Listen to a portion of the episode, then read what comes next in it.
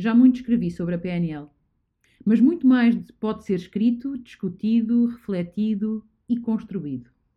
Assim, neste artigo procurarei alargar mais a explicação do que é a PNL, porquê, para que serve e para quem.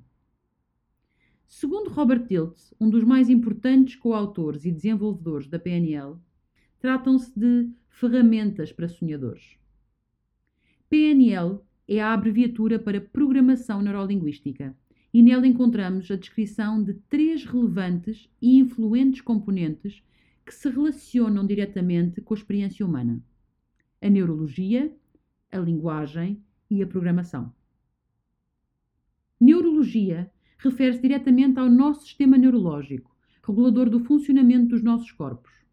A linguagem, um fenómeno que largamente nos diferencia de outros seres vivos, nomeadamente de outros mamíferos, e que determina a forma como interagimos e comunicamos intra e interpessoalmente. E a programação, que se refere especificamente ao tipo de modelos de mundo que individualmente criamos. Vou dedicar-me um pouco mais a este último elemento, a programação e faço por diversas vezes me deparar com o comentário de quem ainda não teve a oportunidade de aprender sobre, mais sobre PNL. Não gosto nada dessa coisa, essa coisa de programar pessoas. Pois permita-me fazer este esclarecimento. A PNL é, por definição, o estudo da estrutura da experiência subjetiva dos seres humanos e o que podemos fazer com ela. Ou seja, trata-se do estudo e compreensão de como cada pessoa percebe percepciona e organiza dentro de si a sua experiência individual do mundo. Não é a PNL que nos programa, somos nós. Nós é que diariamente nos programamos e usamos os nossos programas para lidar com os acontecimentos. Conhecer e compreender este fenómeno permite-nos desenvolver o sentido crítico de determinar se os programas que estamos a usar potenciam ou limitam a nossa vida. E no caso dos segundos, ao compreender a sua estrutura, podemos então mudá-los.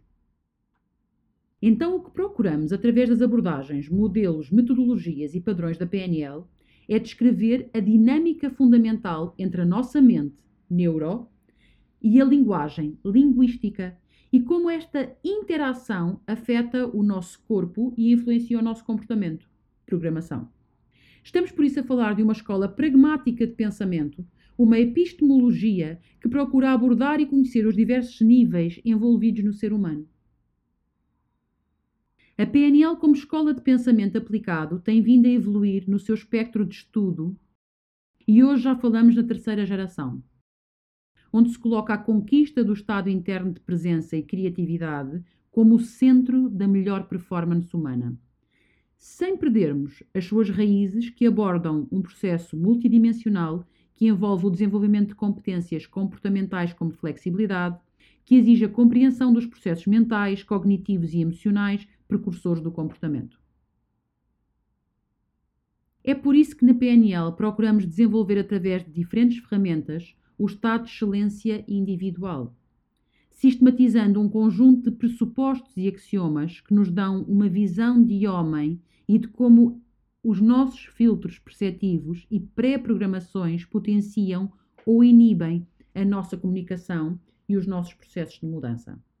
Mais especificamente, PNL é sobre autodescoberta, autorregulação, abertura a novas possibilidades e permissão para fazer escolhas individuais congruentes com a perspectiva individual de quem eu sou e para que estou no mundo.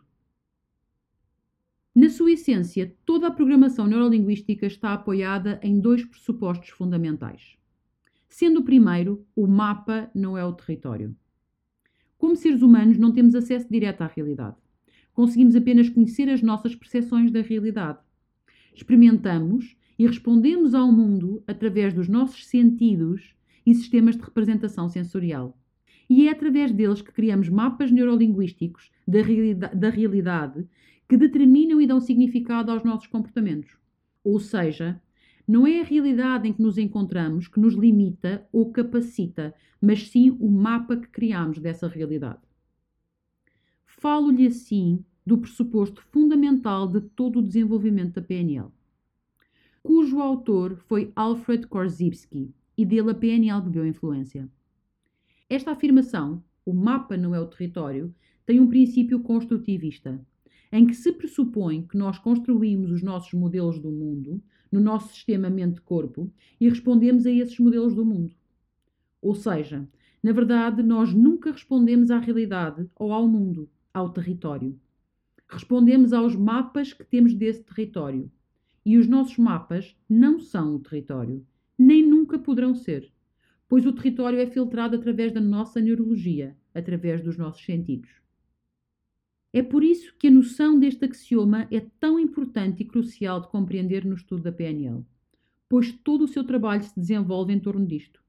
Então, se eu tenho um mapa do território e respondo a esse mapa, se eu quero ter uma outra resposta, tudo o que eu preciso mudar é esse mapa, para que eu possa ter uma nova resposta para o mundo. O segundo pressuposto. A vida e a mente são processos sistémicos todo e qualquer processo que ocorre dentro de um ser humano, deste com outros seres humanos, e mesmo entre este e o seu ambiente, são sistémicos. O nosso corpo, a família de onde viemos, a comunidade a que pertencemos, a sociedade em que estamos inseridos e todo o universo onde nos movemos formam uma teia complexa e intrincada de sistemas e subsistemas que interagem e se influenciam mutuamente e sob o qual criamos ecologia.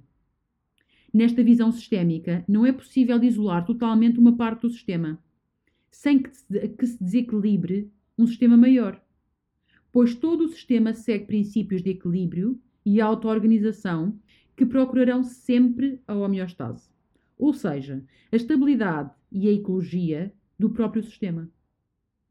Quando lhe falo de ecologia, refiro-me à preocupação que cada um de nós tem com o sistema em geral a verificação ecológica é feita quando se considera a forma como uma mudança operada se encaixa num sistema mais amplo.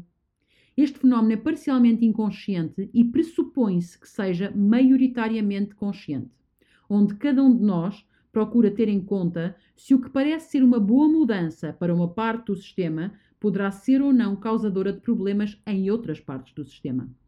A verificação ecológica é como saber se um medicamento causa efeitos secundários nocivos, mesmo que cura a doença, e fazer uma ponderação da adequação do não uso ou uso desse medicamento.